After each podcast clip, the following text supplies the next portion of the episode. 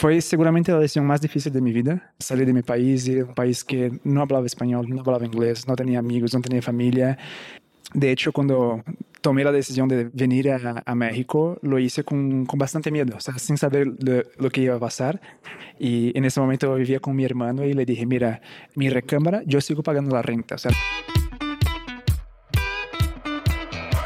Hola, soy Alex Galvez y esto es Fundadores, el podcast donde me dedico a tener conversaciones con fundadores de startups latinoamericanas para deconstruir sus experiencias, su historia, sus errores, sus aciertos y así encontrar los aprendizajes, herramientas e inspiración que tú puedas aplicar en tu día a día.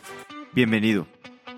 Hoy estoy con Mateus Pedroso y Sebastián Carlson, cofundadores de Cintage, una plataforma que te permite acceder y analizar datos de múltiples fuentes para tomar decisiones de negocio empezando por un producto que es un API para acceder a información fiscal, o sea, del SAT.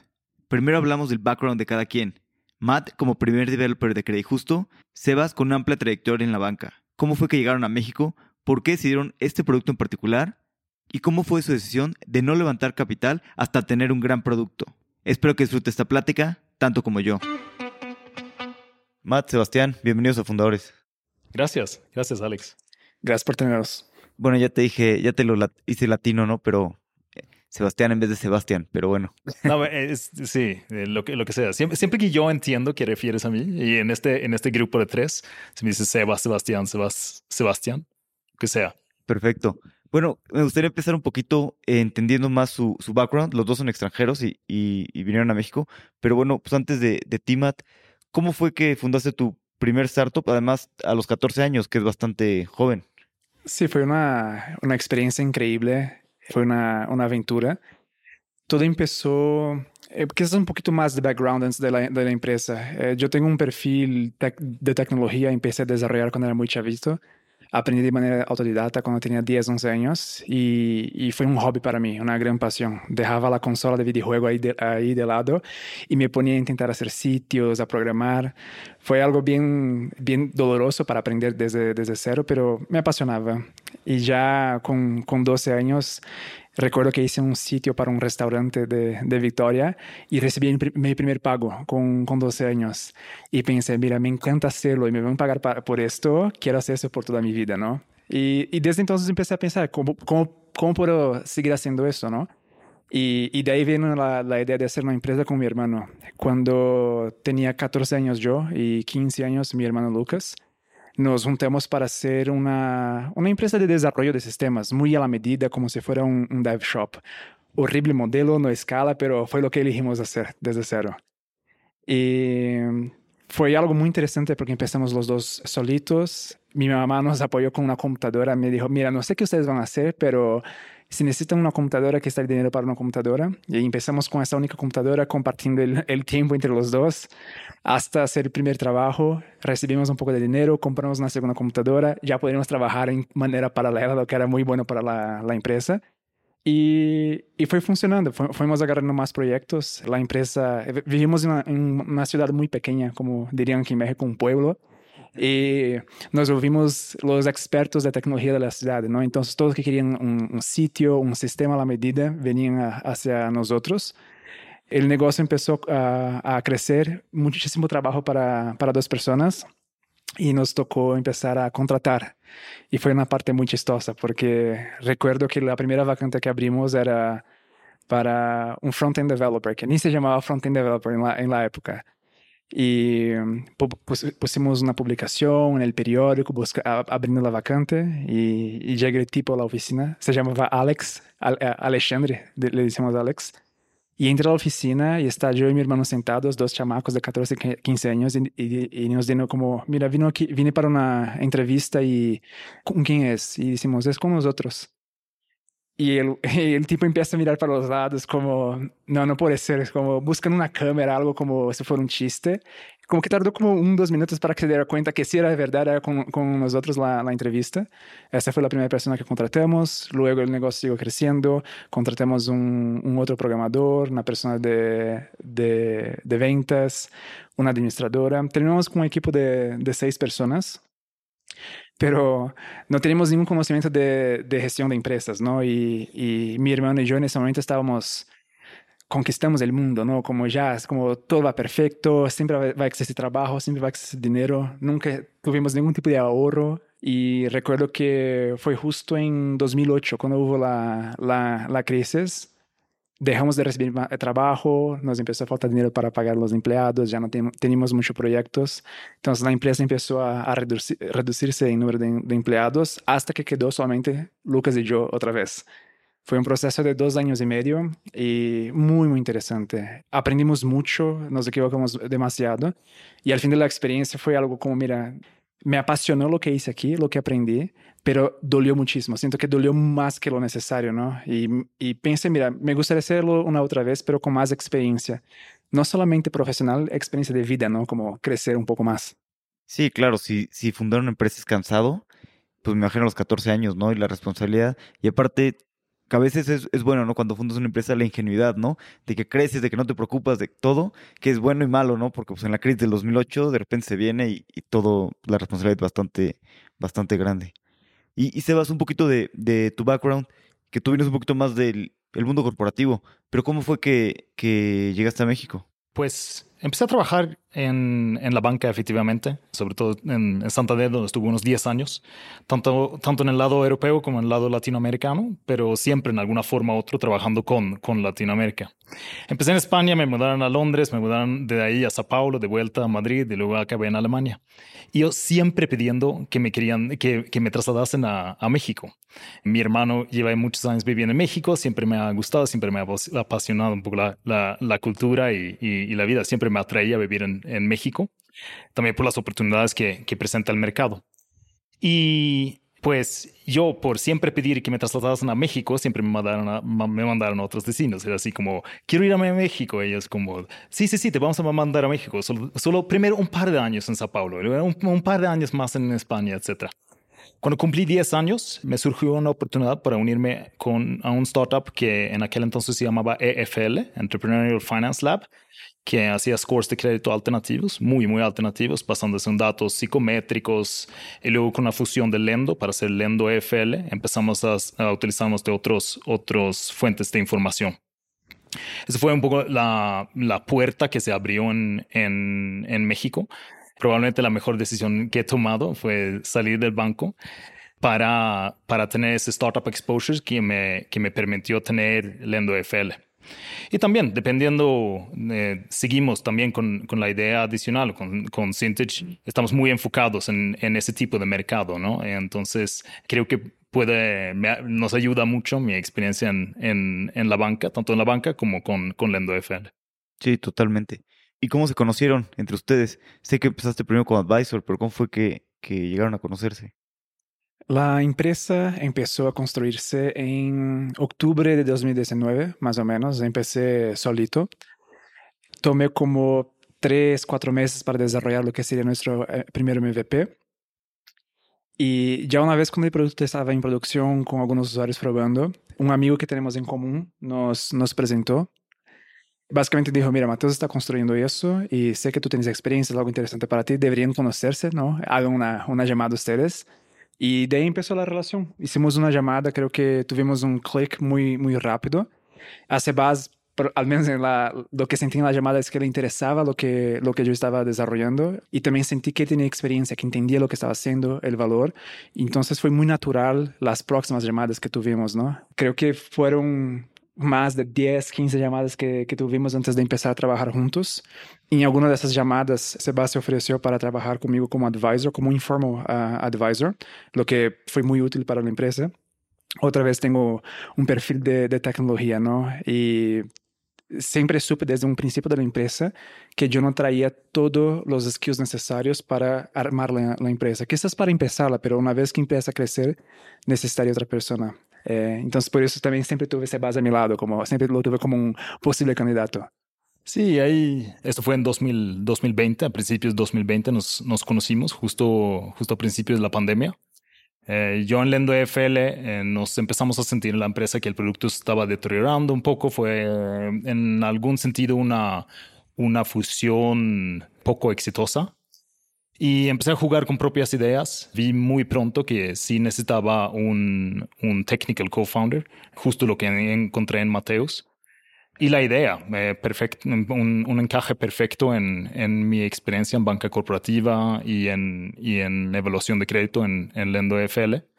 Nos conocimos, nos caímos bien, empezamos a jugar con, con ideas, empecé con Advisor y en octubre 2020 nos conocimos en, en, persona por la primera vez y eso es cuando decidimos empezar a trabajar juntos, ya que habíamos estado toda la pandemia o toda esa parte de la pandemia en, en, en remoto, ¿no?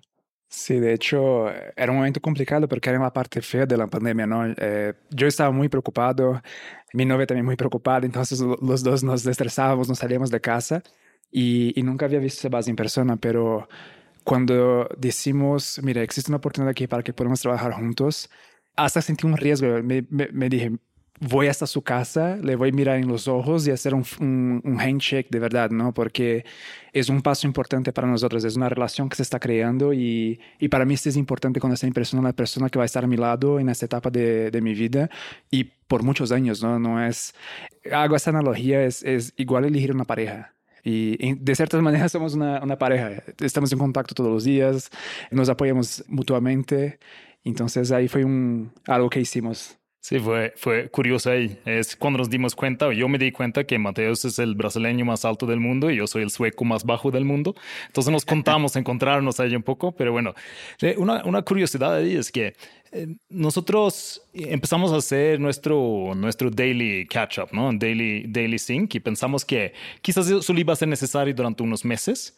Y sí, quizás solo fue necesario durante unos meses, pero es algo que nos ha ayudado mucho en la creación del, del negocio, en el crecimiento del negocio, hacer esa, esa, como esa, esa, ese sync diario, a pesar de que aquí a veces no tenemos tanto de hablar, ¿no? A veces hablamos sobre, sobre temas relativamente lejanos al negocio. Y también teníamos, estamos muy presentes, dijimos desde el principio que, o, a un par de meses dijimos, mira, aquí, a lo mejor estamos en una luna de miel. Eh, es posible que no vamos a sentirnos igual de cómodos para siempre, ¿no?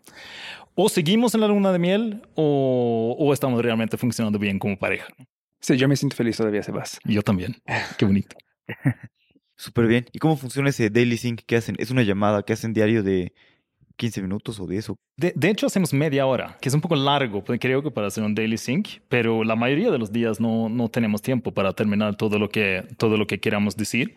Hacemos, vamos apuntando. Normalmente no hablamos tanto a lo largo de los días, vamos apuntando cosas que tenemos que pelotear entre nosotros. Muchas veces son cosas estratégicas, evidentemente cuestiones relacionadas con el equipo, con el desempeño del negocio, y lo seguimos haciendo media hora. Súper bien. Y bueno, los dos son extranjeros, hablando un poquito de pues, la oportunidad que existe en, emprender en otro país, ¿no? Por ejemplo, a mí me queda muy claro el, caso de Europa. Yo estaba hablando una vez con un noruego y él me decía que se vino a Latinoamérica a construir y me decía, es que pues, en Noruega ya todo funciona, hay oportunidades, pero son distintas, ¿no? Aquí en Latinoamérica pues hay más problemas, hay más oportunidades.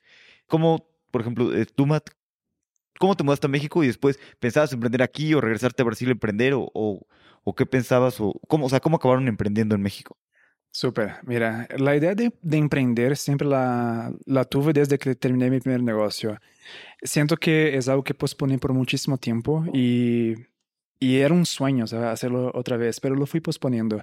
Me encantaría decirte que yo fui un gran visionario ah, en 2015 y que vi México con gran potencial y por eso vine, pero no es la verdad.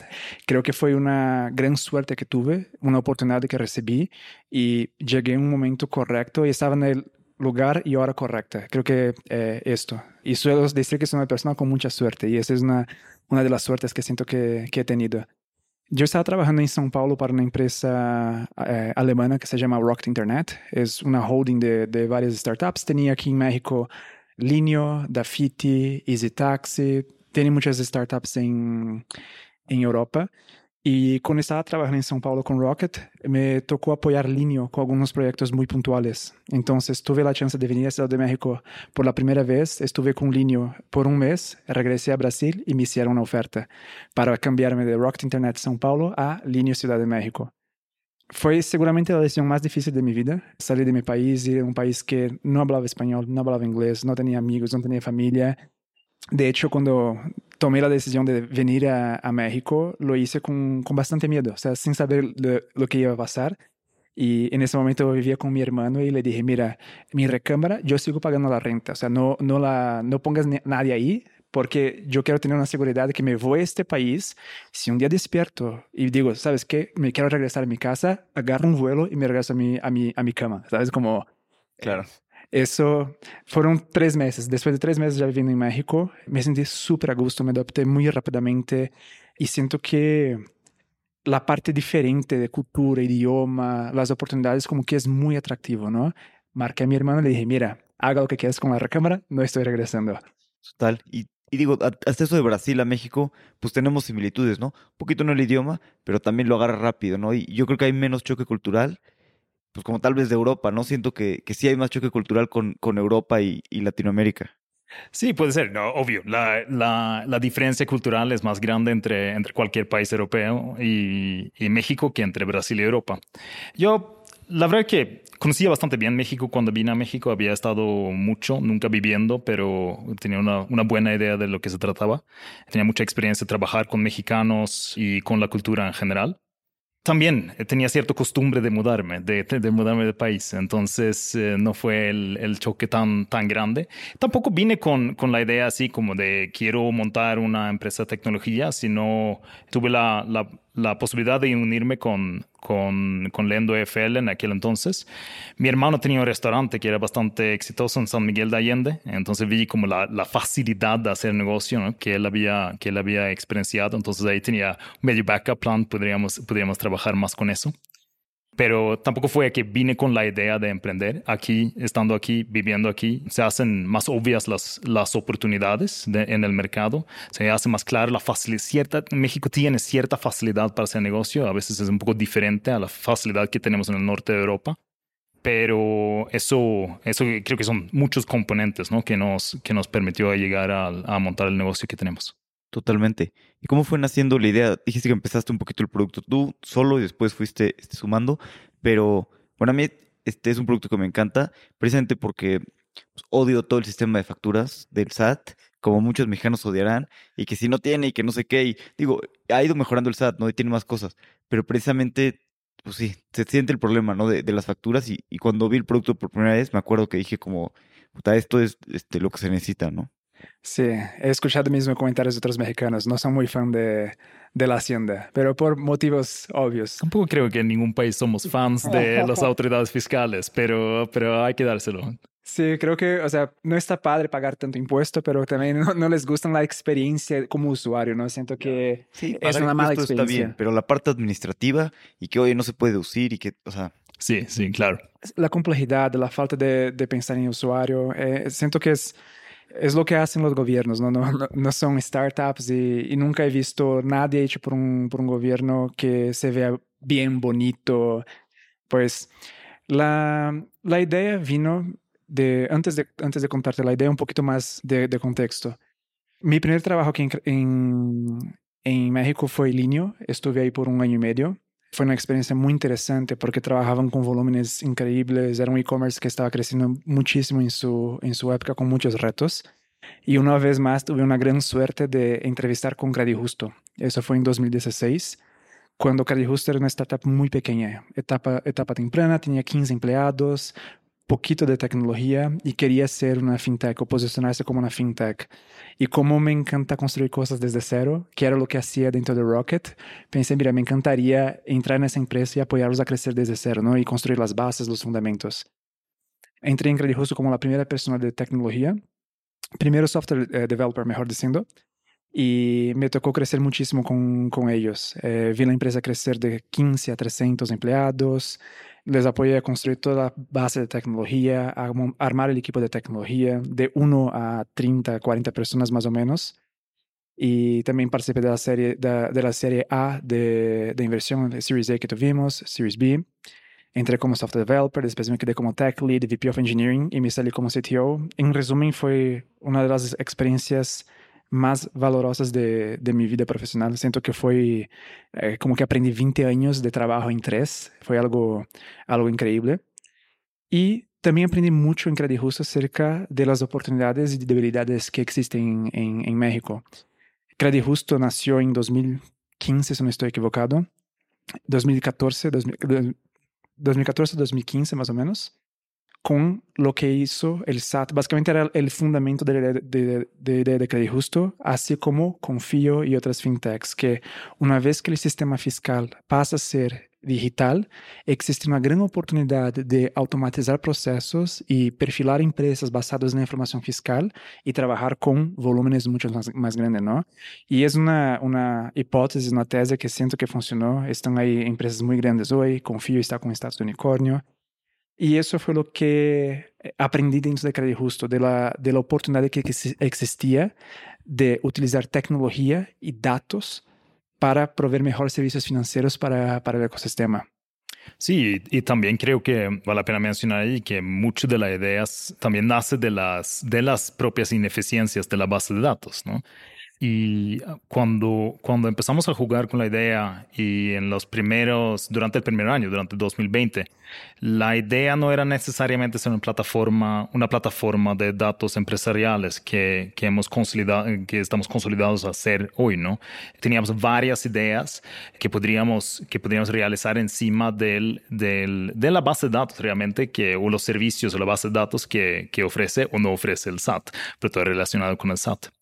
Allí con, con mi entrada, pues a mí me convenció mucho esta base de datos y la, la, facilidad y el, fit del mercado de poder acceder a datos tan datos empresariales o datos de negocio tan ricos como los que ofrece el SAT. Estamos jugando con esas otras ideas, pero al final y sobre todo en principio de 2021 es cuando tomamos la, la decisión de enfocarnos únicamente en, esta, en este enfoque de, de, de, facilitar la compartición de datos entre, entre clientes proveedores o entre diferentes, em, diferentes bueno, para facilitar cualquier tipo de toma de decisión eh, empresarial. Sí, básicamente la, la idea vino de nuestros backgrounds, ¿no? Es experiencia viva, trabajando en el ecosistema, conociendo los problemas. Y siento que eso es muy importante, ¿no? Intentar resolver el problema de un mercado que tú estás es, es muy valioso. Es muy difícil tú estar lejos de un problema e intentar arreglarlo. Y siento que los dos viviendo y trabajando en México nos ayudó mucho a entender esas debilidades, esos fallos de, de mercado y eso fue la idea. Creo que una de las estrategias que tuvimos inicialmente, y, siento que ha funcionado muy bien, fue el enfoque. Por más que nos sentamos y decimos, mira, podemos construir miles de cosas, podemos cambiar el mundo, decimos, ok, sí podemos hacer eso un día, pero ¿cómo podemos empezar? No? Vamos a elegir algo muy puntual, un dolor grande, y vamos a arreglar ese problema. Y si lo hacemos bien y creamos una audiencia y tenemos clientes contentos, esa es la receta para el próximo problema más grande y lo próximo más, grande. Entonces la, la idea empezó muy enfocada en arreglar el acceso a información fiscal, que vimos que era un problema real, empresas necesitaban este, este tipo de producto y nos sentíamos capaces de construir esta, eh, la solución de este problema. Entonces todo parte de ahí. Sí, creo que ahí nos, nos hemos diferenciado bastante en ese, en ese mismo sentido de que no estamos copiando algo que quizás ya existe en Europa, quizás ya existe en Estados Unidos. Es mucho más basándonos en, en un product market fit que encontramos bastante temprano y construir encima de eso. ¿no? A pesar de que teníamos muchas, muchas diferentes ideas, es, nos, siempre nos hemos enfocado en lo que, en lo que vende ¿no? y, y, y creo que nos ha, nos ha servido muy bien. De hecho, fue así en alguna llamada con, con, inversores cuando estuvimos en eso hace un año, era como, oye, ¿tienen alguna, cuál es la empresa inspiradora? ¿O cuál es, cuál es su, qué, qué empresa están copiando? Y nosotros como, mm, la verdad es que no estamos copiando nada y, y, quizás si estuviéramos copiando algo no encontraríamos ese, ese product market fit, ya que el mercado en sí es muy diferente al, al mercado, al mercado europeo, europeo, por ejemplo. Totalmente. Y solo para entender un poquito mejor el producto, cómo funciona el producto, así lo más sencillo para que entenderlo. Pues nosotros hoy en día lo que, lo que somos es una plataforma para datos de negocios.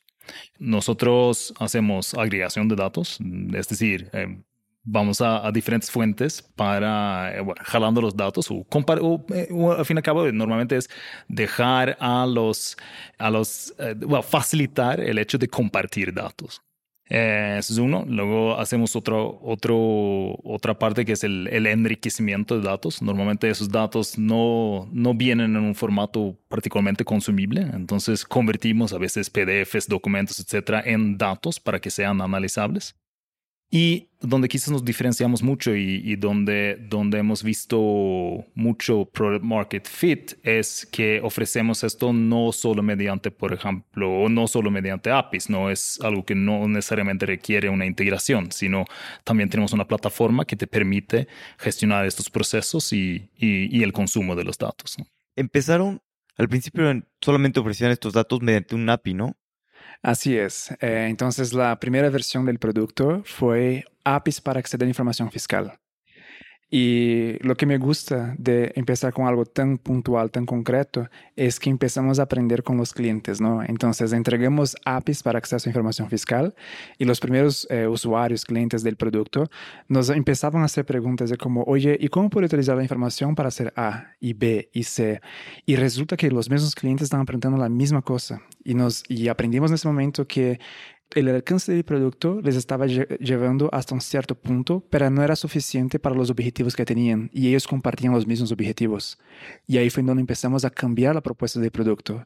Por ejemplo, la primera propuesta que agregamos, aparte de APIs de datos crudos como raw data de fiscal, fue empezar a sacar indicadores insights, ¿no? Entonces, cuando tienes acceso a la fiscal de una empresa, ¿cuáles son los indicadores o, lo que es más relevante para ti? Es saber su comportamiento de flujo de efectivo, cuáles son sus principales clientes, proveedores.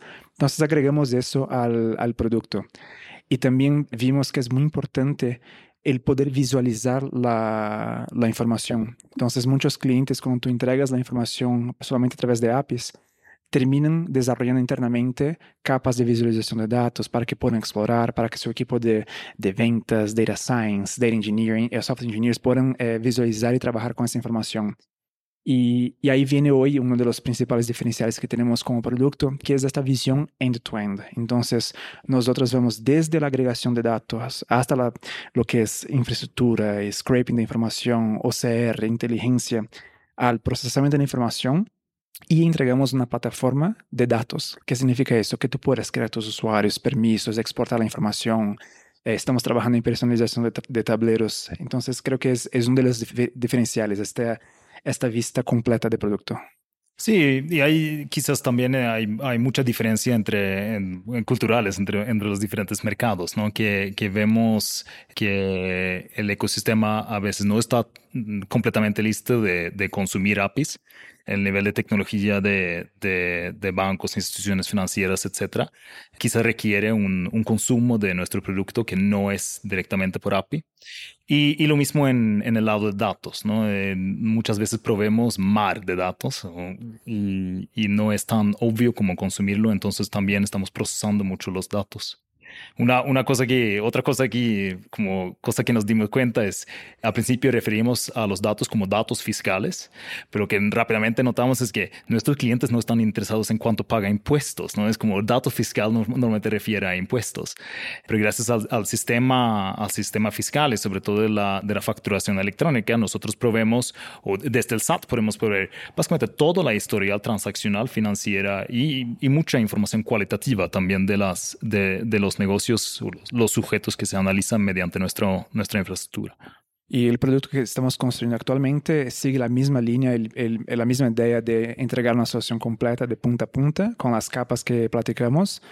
La gran diferencia ahora es que no tenemos un enfoque en la información fiscal del SAT. Entonces estamos agregando diferentes fuentes de información del producto, fuentes de información privadas, fuentes de información pública. La idea es que podamos dar una visión holística de los clientes de nuestros clientes, o sea, que ellos pueden mejor evaluar con quién están trabajando, crear mejores relaciones.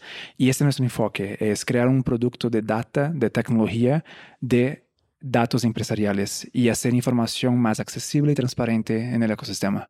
Totalmente y muy necesario, porque entre más data tenemos, en general también facilita que haya confianza entre las partes. ¿no? Es mucho más fácil hacer transacciones y eso hace que haya más transacciones eh, más rápido.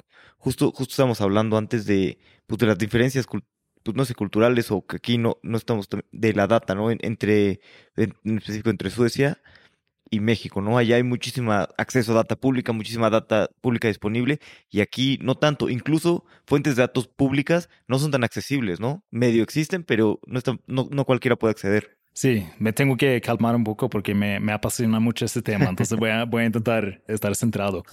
Sí, efectivamente es así. En Suecia, desde algo increíble, pero es algo desde 1766. Tiene una ley que es una ley de no, la política de datos abiertos, lo podemos traducir, algo así. Básicamente diciendo que toda la información o todas las transacciones, toda la información gubernamental, estatal, tiene que ser pública. Esto es una actitud muy, muy diferente al, latinoamericano, porque cuando hablo de información gubernamentales, ¿qué paga de impuestos cada persona en el país? Entonces hay desde, desde siglos, hay un libro donde, que está abierto al público, donde puedes ir a leer cuánto paga tu vecino de impuestos. Básicamente ver cuánto gana, ¿no? Quién está preso dónde, eh, información, quién trabaja como policía, ¿no? todo ese tipo de información que en, en, el mundo latinoamericano, salvo error, tomamos por hecho de que no es abierto. Y aquí eh, empieza una discusión un poco de, de, huevo gallina, ¿no? Como de dónde viene la confianza. Evidentemente, Suecia es, un, eh, es, un, es uno de los países que, que muestra muy altos niveles de confianza pública y no se sabe, es muy difícil decir si eso viene de esa apertura a datos o si la apertura de datos viene de, de ese nivel de confianza. Pero lo que sí seguro es que es un, un círculo virtuoso, ¿no? la apertura de datos. Y no me sorprendería que, que va muy ligado también a, a, niveles de otros fallos de mercado, como bajo nivel de, bajo nivel de corrupción, bajo nivel de evasión de impuestos, bajo nivel de blanqueo de capitales, etc. ¿Y no te sorprendió un poco cuando empezaste a ver en México, sobre todo estando en el sector bancario, que pues sí, que aquí los datos están bastante cerrados, ¿no? Sin duda, y no solo en México, es algo que, que he pensado eh, durante mucho tiempo, desde que trabajé empecé a trabajar en banca en España. Incluso en España el nivel de confianza y el nivel de apertura de datos es muy diferente que, que, en, que en, Suecia. Y un dolor que constantemente he visto en, en, en la región eh, es esa, ese acceso a, a, a datos, ¿no? Que, que, hace más difícil no solo toma decisiones crediticias, sino toma decisiones en general. Y abre esa cerradura o como estar cerrado hacia la apertura de datos sí puede potencialmente crear fallos de mercado muy importantes. No soy tan apasionado como Sebas en este tema, pero también me gusta. Eh, hay una, no sé si se llama una encuesta, un estudio que se hizo por 20 años, está muy interesante. Lo fue hecho por World Value Survey de 1994 a 2014. Era un estudio muy sencillo que pregunta en diferentes partes del mundo, en, eh, en diferentes años, a, personas lo siguiente, si la mayoría de las personas se puede confiar, ¿no? Como most people can be trusted. Y solamente contestas sí o no si crees que la mayoría de las personas se puede confiar. Y cuando vemos países nórdicos como de nuestro amigo Sebas, eh, Suecia, Noruega, Finlandia, 60% de las personas dicen que sí, se pueden confiar la mayoría de las personas. Cuando vamos a países de Norteamérica como Estados Unidos, Canadá, baja un poquito a 40%, pero sigue en niveles muy altos. Y cuando vemos a Latam, parece que hay un error en la gráfica, porque son niveles de confianza muy bajos. Por ejemplo, México, Chile, alrededor de 12%, Perú, Ecuador, 7-8%, Brasil, 6%, Colombia 4%. Entonces es un problema que tenemos cultural muy enraizado en, en Latam, el tema de, de, confianza. Y sentimos nosotros que aquí el problema que Sebas comentó del huevo y gallina de, Suecia, creo que es difícil de, contestar, pero nuestra tesis es de que la confianza se puede incrementar con data y transparencia. Eso es lo que nosotros creemos. Entonces, el propósito de nuestra empresa es justamente traer a la mesa más datos, generar más transparencia y, en consecuencia, confianza. Y creemos que eso puede mejorar el mercado, que negocios pueden hacer mejores negocios con clientes actuales, que pueden empezar a trabajar con clientes que nunca eh, hubieran aceptado sin conocerlos o sin confiarlos, ¿no? Y también recordar que la, de la economía, las pymes representan un porcentaje gigante de, de, la economía y las pymes son hechas por personas, ¿no? Entonces, cuando una pyme va a trabajar con una otra pyme, la relación que estamos viendo aquí es si la persona de pyme 1 confía en la persona de, de, de pyme 2, ¿no?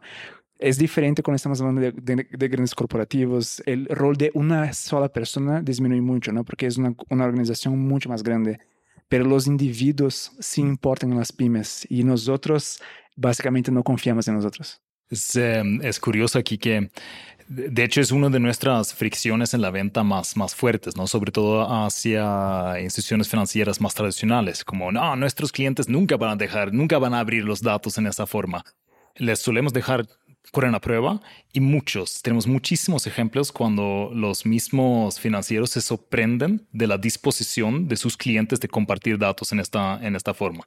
Evidentemente facilitamos ciertos procesos, pero nosotros permitimos realmente muchas veces al solicitante de crédito desnudarse por completo en frente de la institución financiera y les, les, a los mismos financieros les sorprende mucho esa, esa apertura y esa, ese nivel, nivel de confianza que requiere ese compartir datos que luego es esperamos crear más confianza social. Aquí un caso curioso que me gusta mucho. Una vez un cliente, un cliente actual nuestro solicitó usar nuestro propio producto con nosotros.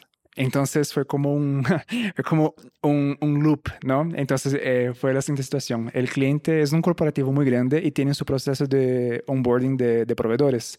Y ellos dijeron, mira, queremos contratar a ustedes para evaluar nuestros futuros proveedores, pero como estamos evaluando ustedes para ser un proveedor eh, nuestro, queremos dar tu propio producto para obtener tu información para saber si podemos trabajar contigo o no. Y es un caso muy interesante porque les dimos acceso a la información porque es toda la tesis de nuestro negocio, ¿no? Entonces compartimos la operación, nuestra información financiera con nuestro cliente, pasamos en su proceso de proveedor y ahora somos su proveedor y les ayudamos a evaluar otros proveedores que van a trabajar con ellos. Qué interesante, qué chistoso, qué buena manera también de, de probarlos. Y, lo que decías de, de compartir data, es muy cierto que pues que, no nos gusta compartir la data, pero si compartiendo tu data te van a dar una mejor tasa bancaria porque tienes mejor cosa, pues seguro así la compartes, ¿no? O sea, están los incentivos alineados para que sea más fácil que puedas compartir la data. Exacto, es muy importante. Este tiene que ser un juego donde los dos ganan, ¿no? Quien está compartiendo esa información tiene que tener muy claro cuáles son los beneficios para, para él, ¿no? Y por lo que hemos visto con nuestros clientes, la operación de la, de la empresa, cuando dejas los incentivos, beneficios muy claro, la fricción baja muchísimo porque ves que tú también estás ganando, ¿no? No es solamente tú estás dando tu parte, la otra parte te está regresando algo por lo que estás haciendo. Y también es justo y, por lo que hemos visto funciona bastante. Hay, hay, esa parte sin duda. Ayudamos mucho a nuestros clientes en ese, en ese sentido de, como de, de, cómo, cómo abrir esa posibilidad de compartir datos en, en la forma que nosotros proveemos. También es, es posible, es, es difícil tener como un, una muestra estadísticamente sólida, pero sí hemos notado algo de diferencia en el ecosistema solo durante los últimos dos años de, hacia la apertura de compartir datos.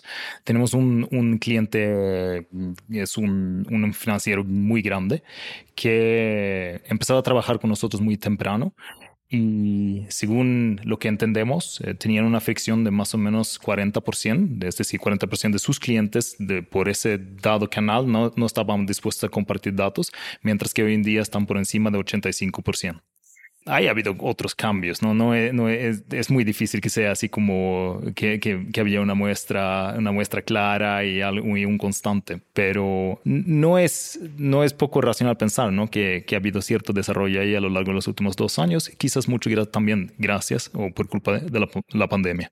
Sí, quizás yendo hasta un poco más, más lejos, ¿no? Cuando empezó Credit Justo con este tipo de, de práctica con FIO, la fricción era gigante, ¿no? Porque no era una práctica común de, de, mercado, pero siento que hoy en México ya se está volviendo muy normal que las empresas compartan información de esta manera y no me cabe ninguna duda que ese es el futuro. Estamos en el inicio de este tipo de, de tecnología.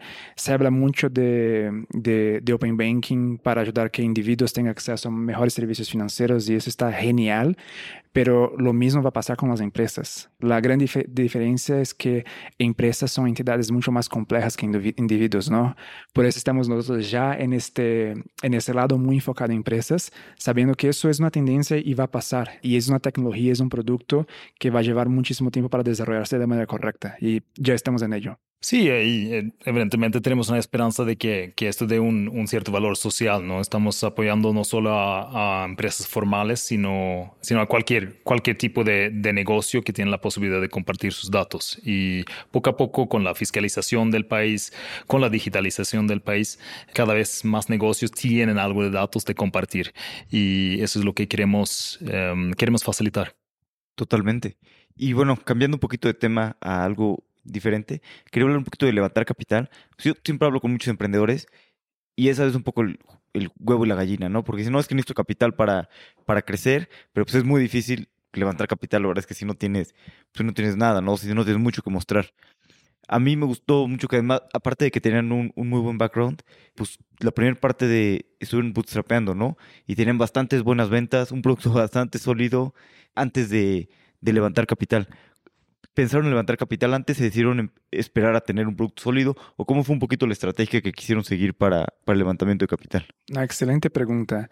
Siento que fue una situación que, que funcionó para nosotros. Cuando la idea surgió de, de la empresa, lo que nosotros necesitábamos para ejecutar era muy poco. Entonces creo que el primer reto que tuvimos es, vamos a validar que existe algo aquí, una validación mínima, ¿no? Entonces desarrollar el MVP y hacer una prueba con algunos clientes no nos costó mucho capital. Fue una inversión pequeña nuestra, básicamente ahorros y, y no recibir sueldos, ¿no? Que creo que es la parte más cara. Y de hecho, en los primeros meses, cuando estábamos haciendo los pilotos, se acercaron VCs con, con nosotros y, les gustó el PowerPoint idea que teníamos y, mira, y dijeron, mira, invertimos ustedes, le hacemos un seed. Y, y, hubo mucha presión inicialmente de, toma 500 mil dólares para que puedas seguir probando.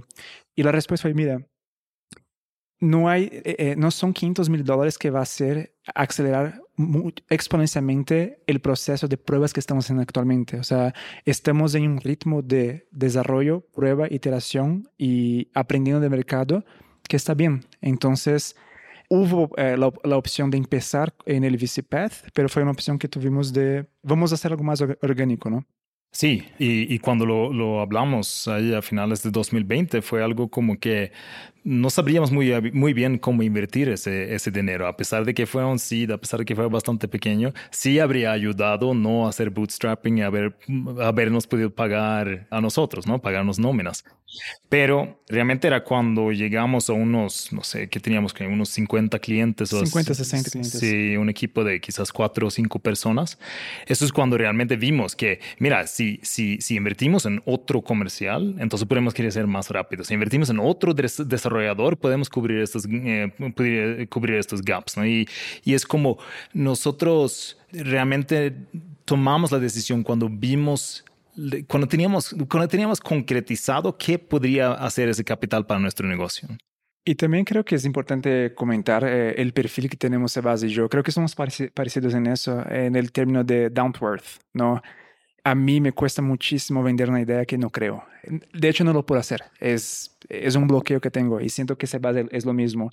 En ese primer año que estuvimos bootstrapping, no, no estábamos seguros, o sea, era literal una, una prueba. Y como el burn era muy bajito, y desde un principio empezamos a hacer un poco de revenue con, con los clientes que teníamos, no sentimos la, la, la necesidad de pensar en VC en ese momento. Y lo que siento que nos ayudó fue el poder estar enfocado en el problema en cómo resolverlo y no estar pensando en el proceso de fundraising, nos dio mucho ancho de banda de avanzar en eso con más tranquilidad y, y, hacer un mejor trabajo. Y siento que cuando tú empiezas por la parte, de, cuando tú empiezas por levantar capital para buscar un problema para resolver, como que pierde el propósito, ¿no? Como que hicimos al revés, vamos a buscar un, un problema para resolver, validarlo y, claramente, eso no es una recomendación financiera. Lo hicimos nosotros porque el negocio permitió. El burn era muy bajo y lo pudimos hacer. Entonces, solamente por esa razón lo, lo, lo hicimos. Y ya en agosto del año pasado, agosto de 2021, fue un momento de inflexión para, para nosotros. Como dijo Sebas, teníamos 60 clientes, estábamos muy cerca de, de break-even, un equipo chiquito de 4 o 5 personas. Y ahí vimos, fue cuando Sebas y yo pensamos, mira, estamos en algo. El hecho de que no hemos tenido churn hasta la fecha, en este momento, que la empresa tiene revenue, que los clientes dan feedback, están súper contentos con el producto.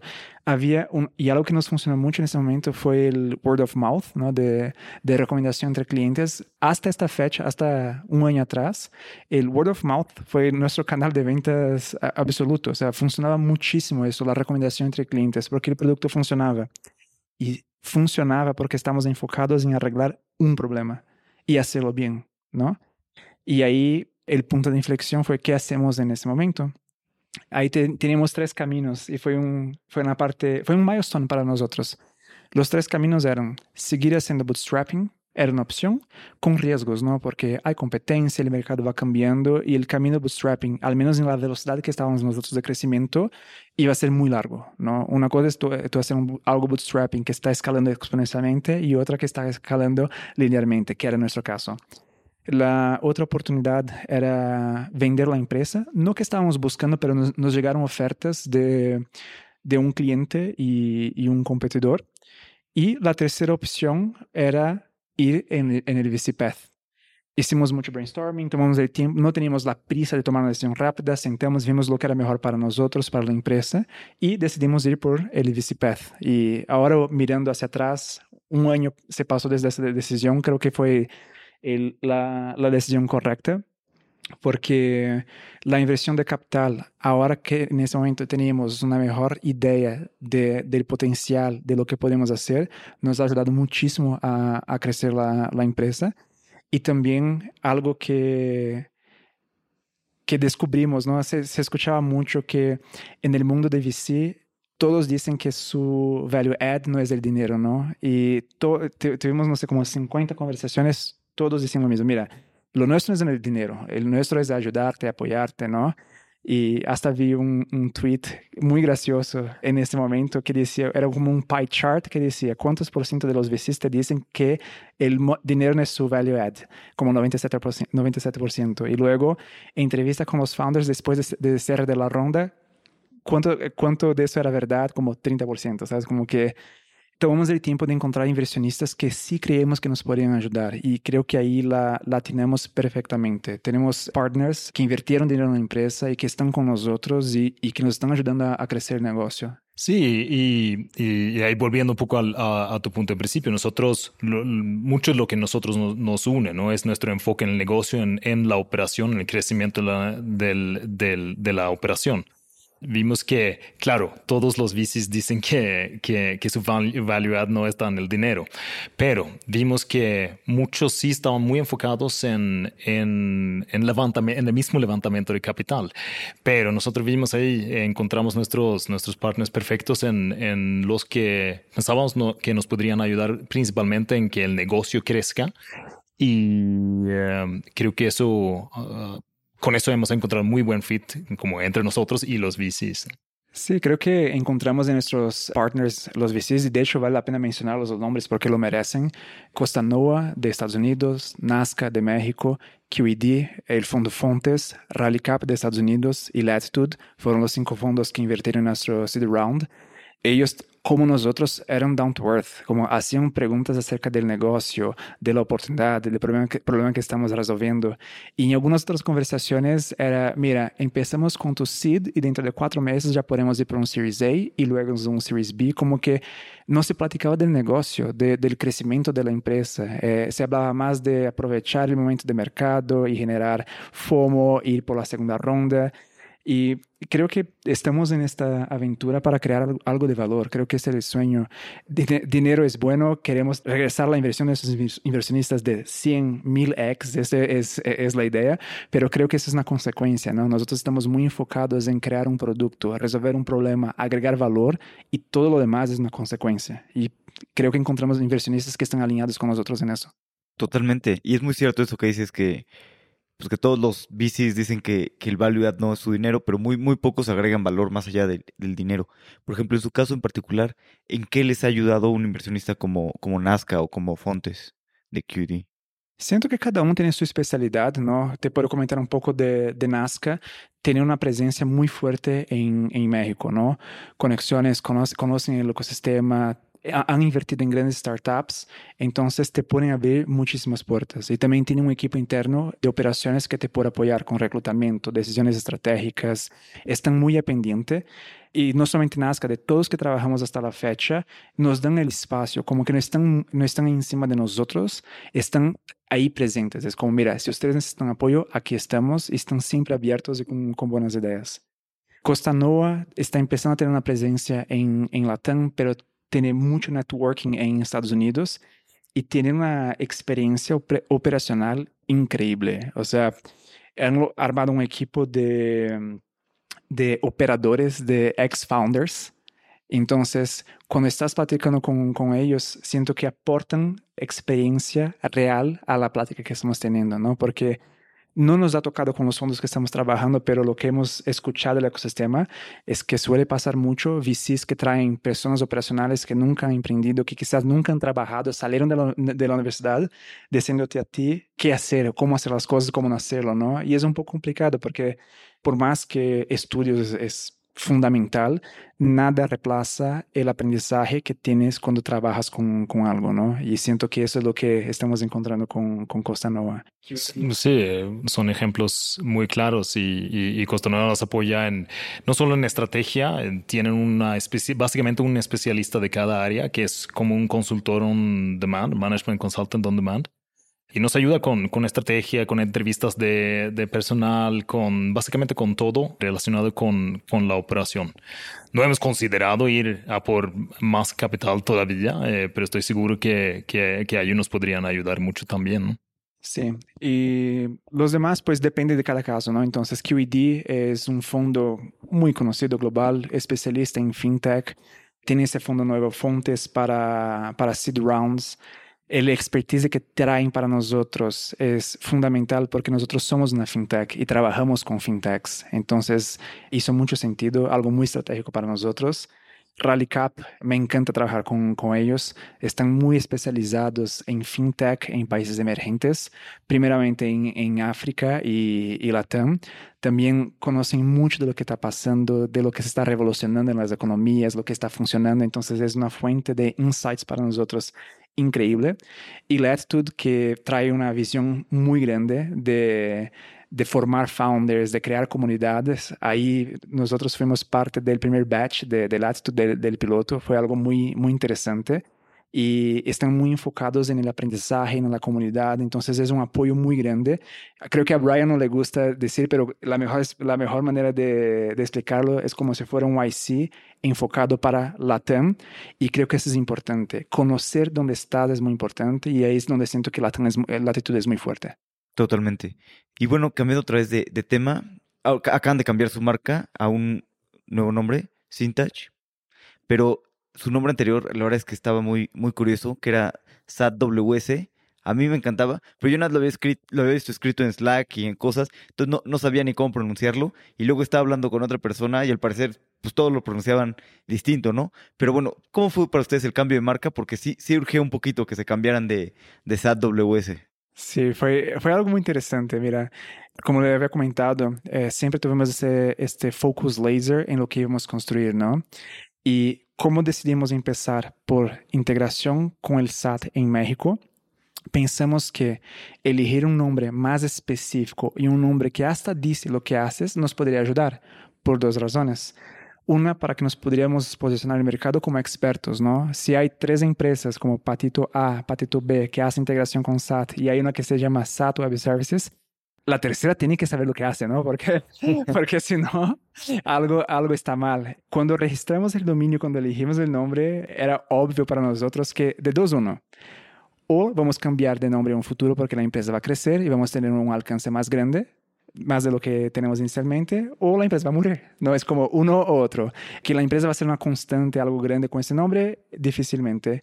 Y afortunadamente fue el primero, ¿no? Como crecimos con, con esa marca nos funcionó muchísimo en términos de tracción orgánica para la, para la empresa por el nombre. Pero ya una vez que empezamos a expandir la visión del producto y considerar otras fuentes de datos, sentimos que fue el momento ideal para hacer un, rebranding que ya nos, nos, nos, tocaba, ¿no? La pronuncia siempre fue un tema eh, chistoso. Yo la primera vez que, eh, que no, llamé la empresa le dije sat.ws Así, así empezó. Y luego otras personas empezaron a decir SATWS y luego eh, creó una confusión gigante porque no solamente la pronuncia era, era difícil, como escribir también era, era SAT punto sin el punto con espacio. Y recuerdo que un día me eh, reuní con Sebas y le dije, mira, tenemos un fuego para apagar. Necesitamos definir cómo se llama la empresa y cómo se escribe el nombre. Y ahí fue cuando decimos, mira, no hay mucho que hacer. Lo mejor que podemos hacer aquí es hacer como se, como se sonara una palabra, ¿no? Entonces quedó Satus, para, quedar, para no decir punto, para no decir WS, quedó como, como Satus.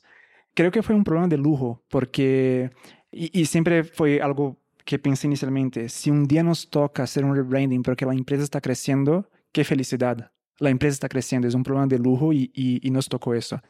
Entonces ahora nos llamamos Sintage. Es un nombre ya no relacionado a algo específico que hacemos. Existen algunos componentes por detrás de, del nombre y ya esta debería ser la marca definitiva de aquí para el futuro.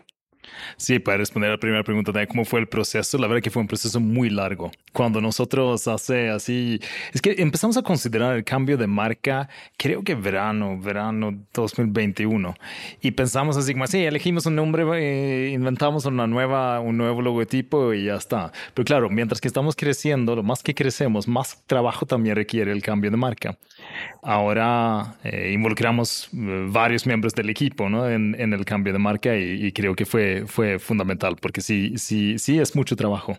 Y sobre todo cuando, cuando ya contamos con los cientos y algo de clientes y ya tenemos un equipo bastante grande, algo de tracción, entonces hay que hacerlo, hay que formalizar mucho ¿no? el, el, el proceso de cambio. Y que quede registrado que al menos dos veces en la historia de la empresa alguien nos dijo, me encanta tu nombre, está increíble. Te lo, te lo, juro. O sea, creo que fueron dos personas y nos dieron mucha, mucha risa. No, que está increíble, es súper bien pesada, me encanta. Y uno hasta dijo, no, que hasta suena que ustedes son expertos en lo que hacen. Y fue como así, esa fue la idea. Tiene su encanto, tiene su encanto y suena muy técnico. Y la verdad es que me encanta esto de que pues, no te distraes en hacer un nombre, sino que en crear valor, ¿no? Y además, pues muy buen hack también que SEO y otras cosas hace que te lleguen, ¿no? Gracias al nombre de, eh, anterior. Pero bueno, pues felicidades por, por, el nuevo rebranding de, de Cintage y también algo más completo, ¿no? Y también más con, pues, con la visión nueva que traen de, de una visión mucho más completa. Vamos a pasar a la, a la última parte, que es la serie de preguntas de reflexión. Las preguntas son cortas, las respuestas pueden ser cortas, largas o como ustedes quieran. Va, dale. ¿Hay algún libro que les guste recomendar? Um, hay, hay muchos de verdad. Eh, lo estuve pensando en camino. la verdad es que iba a mencionar el libro, ya que me, ya que me adelantaste esa pregunta, Alex. Eh, iba a eh, mencionar el, el, el, libro de Factfulness de Hans Rosling, que es un libro sobre, sobre la percepción del, del, del desarrollo del mundo realmente, que va hacia algo mejor y no hacia algo peor que se, suelen, que se suele pensar. Y justo en el camino aquí pasé por el colegio Durkheim y estudié sociología y creo que el libro que más me ha, eh, me, que más influencia me ha dado probablemente es Las formas alimentarias de la vida religiosa de Emil Durkheim. Es un libro que, que recomiendo, a veces recomiendo leer algo sobre el libro, mejor que el libro, es un libro antiguo, muy, muy complejo, pero probablemente es el libro más, eh, que más me ha influenciado en mi vida por eso me gusta recomendar eso. Suena, bueno, ese suena interesante, no lo conocía y suena bien. Sí, así como es, es algo de las, de las bases de sociología y, evidentemente para el que le interesa la religión, eh, creo que es un muy buen libro. Buenísimo, sí, me interesa bastante sociología y religión, dos temas muy interesantes sin lugar a dudas. Muy polémicos. de mi lado, quizás por categorías de negocios, eh, creo que eh, The Hard Thing About Hard Things es una Biblia, pero Alex me dijo para no decir eso. Entonces les voy a dar un otro que me gusta bastante y está parecido con este, este libro que se llama Lost and Founder, que es de Rand, uh, Rand Fishkin, el fundador de Moz. Moz es una herramienta, un software de SEO muy parecido con SEMrush. Está muy padre el libro porque siento que es una inmersión en el dolor de crear una, una, startup y va pasando por los capítulos, los bajos, los altos, como que me gustó mucho la lectura y me recordó el de Hard Thing About Hard Things, lo que me, me, encanta. Un otro es el No Rule Rules de, de, Netflix, que está muy bueno en términos de, de cultura. No creo que es un libro que deberías de tomar como una Biblia, intentar implementar todo lo que está ahí, porque hasta suena utopia algunas cosas, pero siento que sirve como una, una, una, referencia, un guía de cómo poder, de cómo construir una buena cultura, ¿no? que es la base de, de cualquier empresa. Y ya no hablando de negocios, uno que leí recientemente que me encantó fue eh, Sapiens, o Sapiens, A Brief History of Mankind, Buenísimo. Me explotó la cabeza porque hoy en día, no sé cómo veo lo que estamos ejecutando hoy en día, la tecnología, Internet, iPhone, es algo impresionante, pero no, nos, no pensamos en lo que hicimos antes de llegar aquí, ¿no? Que también es algo súper impresionante, cómo evolucionamos como humanos hasta estar aquí. Es una lectura que me, me encantó. A ver, nos, nos, pidió un libro, yo tengo que mencionar un octavo, que, que es eh, un clásico de negocios, que Crossing the Chasm, que, que nos ha ayudado eh, muchísimo en, nuestra, en nuestro establecimiento de la, de la, estrategia, de la estrategia comercial. ¿no? Buenísimo, sí, ese me encanta, la verdad es que es bastante bueno y no es tan conocido. Bueno, mucha gente no lo lee y a mí... Mucha referencia en otros libros, mucho más que, que, que, el libro en sí, ¿no? Pero a nosotros creo que nos ha ayudado mucho. ¿Qué creencia o hábito han cambiado en los últimos cinco años que ha mejorado drásticamente su vida? Creo que de mi lado, el más impactante fue ponerme obsesionado con el sueño. Y aquí hasta tengo otra recomendación del libro, pero ahorita empecé a tener una mejor higiene, higiene y ritual de, sueño, porque básicamente para que te puedas tener un buen día es necesaria una buena noche de, sueño, ¿no? Pasamos un tercio de nuestra vida dormidos, lo que es una, una lástima, y lo intento hacer muy bien. Entonces, hacer como wind down en la noche, no poner a leer libros técnicos de, de, de, trabajo, no tomar café, tomar un té, un baño caliente, leer algo en la cama antes de dormir, como para hacer este setup para que puedas dormir bien. Me he comprado gadgets, eh, uno que me encanta que se llama Aura Ring, que es para monitoreo de, de sueño. Soy obsesionado por, por eso, por métricas, y creo que me, me, me ha ayudado bastante. Siento que ha, he tenido un cambio en mi, en mi vida con eso. Yo, quiero comprar un Nate Sleep, seguramente lo ah, pero no lo... Estoy viendo cómo lo traigo a México, pero ya hay que nada la funda, pero sí hay que traer las, las cajas. No te voy a mentir que ya dije a mi novia que quiero hacer lo mismo. A ella le gusta el caliente, a mí me gusta el frío. Y creo que eso arregla el problema. Sí, totalmente. De hecho, hablé con, con Alexandra, la founder de Eight Sleep. Y decía, oye, pues, mándanos a México. ya. sí. Así, un hábito que yo diría que, claramente destaca durante los últimos cinco años para mí es trabajo remoto, trabajo de casa ha sido un life changer para mí en, todos los sentidos. Creo que es un, cambio social grande. Y, solo el hecho de no, tener esa pérdida de tiempo de que, puede ser el commute, creo que a mí me ha cambiado mucho y me costó, me costó adoptarme estando, estando acostumbrado a trabajar en mi último trabajo antes de venir a México fue en una mesa de tesorería. Evidentemente tiene que ser en una oficina, pero bueno, quizás hoy en día no, pero ese cambio para mí ha sido, ha sido enorme y, y solo para lo positivo. Sí, de hecho, nuestra empresa empezó en pandemia y obviamente empezamos remoto y no tenemos ningún plan de tener oficinas. Creo que la calidad de vida que se puede obtener con esto es algo increíble también disfruto, disfruto mucho. Sí, el, el, acceso a talento, ¿no? Nos abre, nos abre puertas. No, no, no tenemos que pensar realmente en, en dónde vive el talento para, para poder considerarlos como, como partes del equipo. Y eso nos ha ayudado mucho en, en nuestro crecimiento y, y, también en nuestra cultura, en todo, realmente. ¿Y, y planean entonces seguir 100% remoto? Porque hay muchas empresas que sí están remoto, pero otras que pues también les, sirve mucho, ¿no? Sobre todo para la parte de cultura, sí, la oficina. Sí, hay, hay ciertos roles que son un poco más difíciles de, de, de gestionar por remoto y por quizás también está relacionado con el nivel de, nivel de experiencia que tienen los miembros del equipo no descartamos por completo tener una oficina de referencia o de tener algún lugar donde nos podemos reunir, pero sería un modelo muy, muy híbrido si, si fuéramos por eso. Hoy, para este año, no probablemente, muy poco probable vamos a tener una oficina que utilicemos. Tenemos una oficina para, porque estamos en ciertos aspectos obligados a tener una oficina, pero no lo utilizamos, verdad. Sí, la idea es seguir como un remote first, eh, tener un espacio donde las personas se puedan encontrar. Creo que es algo que vamos a probar en un futuro, pero siempre que sea algo opcional, ¿no? Porque, como comentó Sebas, el tipo de persona que contratas con, y la experiencia que traes, eso impacta directamente en el resultado que puedes tener. El trabajo remoto es un reto gigante, no es para todos, importante decir, no, no funciona a todos.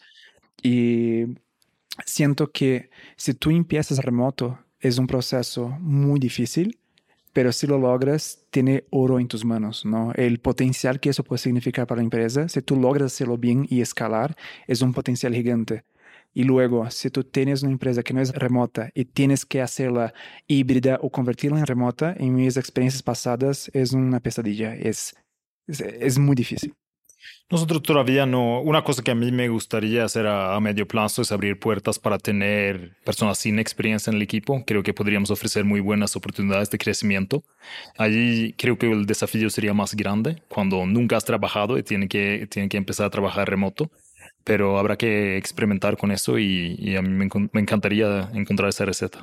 Totalmente. Y qué es cierto lo que dicen si tienes más experiencia es mucho más fácil trabajar remoto, pero para alguien que está apenas integrándose a la vida laboral, pues es muy difícil, ¿no? Estar este, remoto y, acostumbrarte a, trabajar así. Así es, es muy complicado. Cuanto más experiencia tienes, más autónomo eres, ¿no? Y cuanto menos experiencia, más requieres de, terceros. E, es un reto, pero es posible hacerlo. Totalmente. ¿Tienen algún fracaso favorito que los haya preparado para futuros éxitos o que en general les guste? Creo que de mi lado siempre me, me, gustó mi empresa que falló cuando era, cuando era niño. Aprendí tanto en, este, en esta etapa de, de mi vida y aprendizajes que llevo hasta, hasta hoy. Creo que fue un... creo que fue uno de los fracasos que más me dolió. E, ese es el punto. O sea, como que he fracasado otras veces en mi vida, pero este fue el primer gran fracaso que me dolió realmente y que, que significa mucho para mí. Eh, ¿Algún consejo que les hayan dado, que les haya servido mucho? Cuando estaba trabajando en São Paulo, tenía un, uno, de mis primeros jefes, tenía muchos conflictos con, con, él. Él decía que yo era muy extremo, ¿no? que era muy binario, o sea, uno como que no encontraba los, los medios. Y un día me llevó a, a la sala de junta y me platicó de, de, Aristóteles y del concepto de la, de la que la virtud, virtud está en el medio, ¿no? que los extremos son malos y me dio varios, varios ejemplos. Y no sé por qué esto lo tengo grabado en mi memoria hasta, hasta la fecha y es algo que he utilizado mucho en mi vida. Siempre encontrar la virtud en los medios, ¿no? Cualquier uno de los extremos pueden ser malos y ahí el chiste es encontrar el camino correcto entre los dos. Muy bien, sí. Em, a ver, volviendo un poco a la sociología, tenía un, un, catedrático en la universidad en, en, en Inglaterra que me, que me inspiró mucho y y me acuerdo que teníamos unas conversaciones muy largas sobre la intención de la gente. Eh, normalmente eh, las personas muy fáciles somos muy fáciles de ofender pensando que la otra persona tiene un, tiene un, un incentivo de ofendernos, ¿no? Tiene una intención de, de, de ofendernos algo que es extremadamente poco común. Normalmente cuando alguien quiere ofender es para, es para, es como un, una especie de venganza. Entonces cuando no empieza ese ciclo, estamos, vivimos en mucho mejor en paz y, vivimos en, y, creamos mejores equipos. Y eso creo que ha sido un, un consejo que, que me influenció mucho. Y yo lo veo. Si hay una cosa que se va a repetir, repetido muchas veces desde que nos conocimos, es que él no es una, una, persona fácil de ofenderse, que es muy, es muy difícil que alguien diga algo que lo tome y que le duela. Eso, y es verdad, lo, he visto. Sí, sí, sí, es, es, es fácil, es difícil ofenderme, digo. Qué bueno. Ahorita intentemos después de apagar los micrófonos. No, ahora mismo si quieres. a lo largo de pues, estos años que han tenido de carrera, han tenido bastantes aprendizajes. Si pudieran quedarse con dos aprendizajes que le fueran a pasar a, una persona, ¿qué dos aprendizajes les gustaría decirle? No puedo pensar en dos, pero creo que puedo pensar en uno. No, no es quizás un aprendizaje profesional. ¿Tienen hijos? No, no, todavía no. Ah, ok. Ah, les iba a preguntar a sus hijos, pero. pues cuando, cuando tengamos, nos invita otra vez y, vengamos, y venimos aquí. Totalmente.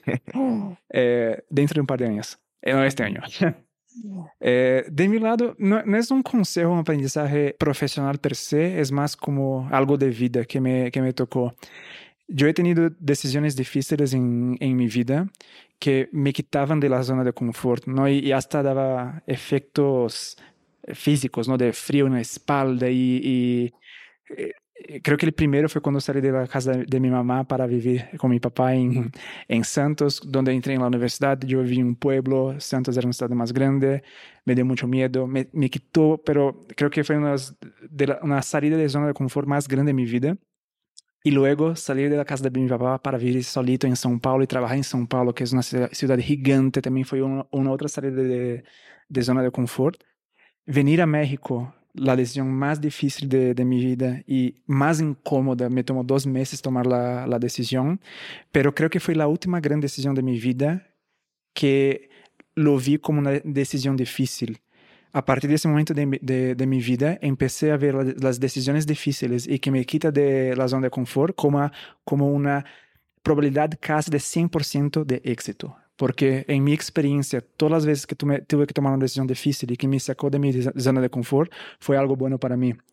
Y eso fue lo que me hizo salir de línea para entrar en Crédito Justo, que fue una de las mejores decisiones de mi vida. Y eso fue lo que me hizo salir de Crédito Justo y empezar a emprender una segunda vez. Ya no lo vi como un miedo y más como basado en mi experiencia, si me va bien como las últimas veces que tomé decisión, lo voy a hacer. Entonces, quizás aquel aprendizaje, aprendizaje que queda, al menos para mí, y que puedo compartir es salir de la zona de confort, aprender cosas nuevas, es esencial para el aprendizaje y evolución como una persona y como un profesional. Sí, de hecho, mi, mi, consejo va muy en la misma línea. Quizás vuelve un poco al, al, al, fracasos favoritos. Siempre, siempre tiene una tendencia de elegir lo más arriesgado cuando he, tenido opciones. Por ejemplo, en, mi carrera del banco, estuve en, en Londres.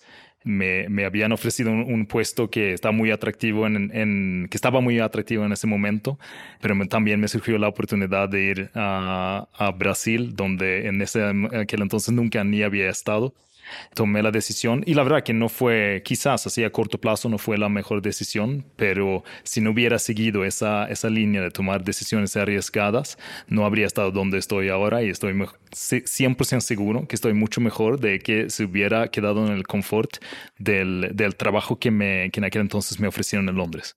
Sí, y salir de la zona de confort sin duda es lo que nos impulsa a crecer, pero no, no es tan fácil, ¿no? A veces. Matt, Sebas, muchas gracias por su tiempo. La verdad es que la pasé increíble, aprendiendo más de lo que están construyendo aquí en, en Cintage y muy emocionado de lo que se viene en los siguientes años. Gracias por la invitación, Alex. Un gusto estar aquí y una vez que tengamos nuestros hijos, aquí regresamos. sí, sí, muchísimas gracias, Alex. Ha sido un, un gusto y esperamos repetir pronto. Esperamos que sí. Es increíble la cantidad de extranjeros emprendiendo y es un fenómeno mundial yo creo que es algo inherente de la mentalidad y los riesgos que conlleva mudarse a otro país. Por cierto, ya estamos mejorando el canal de YouTube. Vamos poco a poco, pero si te gusta ver los videos, date una vuelta para darnos tu opinión. El feedback siempre es bienvenido. Así que espero que disfrutes los próximos episodios.